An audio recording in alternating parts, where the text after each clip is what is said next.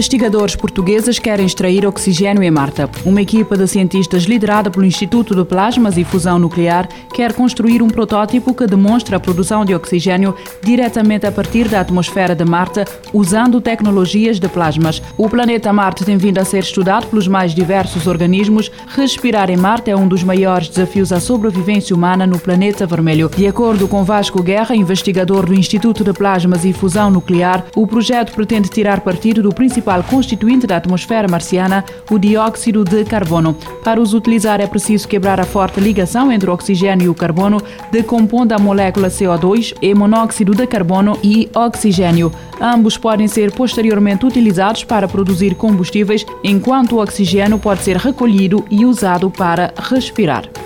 A Web Summit arranca esta segunda-feira em Lisboa em modo presencial depois de a última edição ter sido online e a organização espera cerca de 40 mil participantes, segundo revelou em setembro Paddy Cosgrave, presidente executivo da Cimeira. O cofundador da Web Summit salientou que no início a organização indicava que o número de participantes seria 10 mil, mas nos últimos meses foi crescendo. O presidente da Microsoft, Brad Smith, a comissária europeia Margaret Vestager e o jogador de futebol Gerard Piquet irão juntar-se aos mais de mil oradores as cerca de 1.250 startups, 1.500 jornalistas e mais de 700 investidores, numa cimeira na qual serão discutidos temas como tecnologia e sociedade, entre outros, de acordo com uma nota da organização. Entre os vários oradores está o responsável pela Alexa da Amazon, Tom Taylor, o jogador de futebol espanhol e campeão mundial Iker Casillas, a portuguesa Daniela Braga, fundadora da Define Crowd, que foi convidada para integrar a Task Force da administração da Joe Biden para a estratégia da inteligência inteligência artificial. Também o primeiro-ministro de Portugal, António Costa, e o presidente da República, Marcelo Rebelo Sousa, integram a lista dos primeiros 150 oradores divulgados pela Web Summit. O fabricante chinês Xpeng vai iniciar produção massiva de carros voadores em 2024. A startup chinesa dedicada à construção de veículos elétricos apresentou durante o fim de semana no seu evento Xpeng 2021 Tech Day um automóvel voador. O Xpeng X2 é um modelo desenvolvido pela sua filial HT Aero, uma startup focada em veículos voadores, a empresa levantou 500 milhões de dólares numa ronda de investimentos na semana passada. Segundo o TechCrunch, a Xpeng pretende introduzir diversas inovações que vão ajudar o futuro do ecossistema da mobilidade. A empresa diz que a solução é mais eficiente, segura e baseada em mobilidade neutra de carbono. O X2 apresenta rotores que podem ser dobrados quando não estão em uso, permitindo ao automóvel circular nas estradas. O automóvel tem capacidade para duas duas pessoas e foi desenhado para circular em ambientes urbanos de curta duração, uma vez que tem autonomia de voo de apenas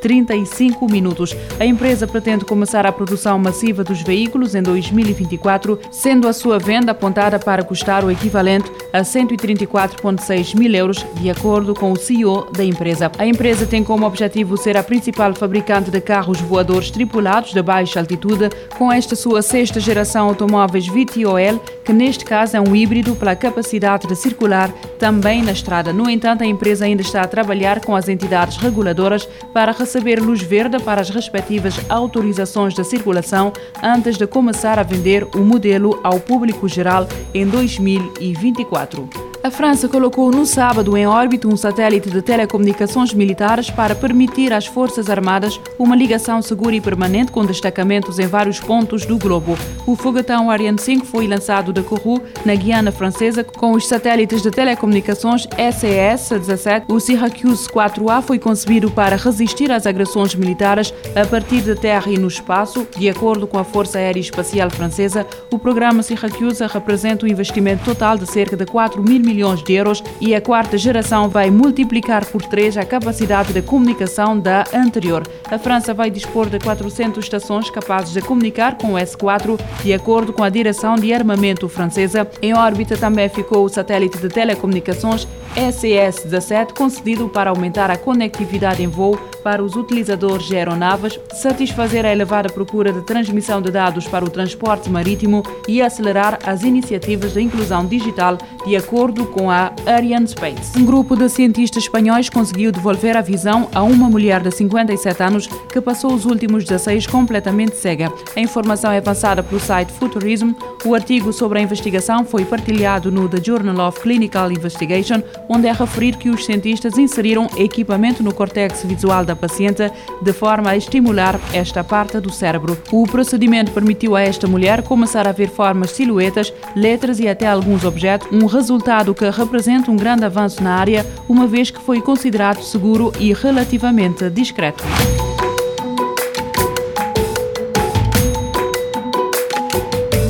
Futuro agora, com o apoio da Agência Reguladora Multissetorial da Economia.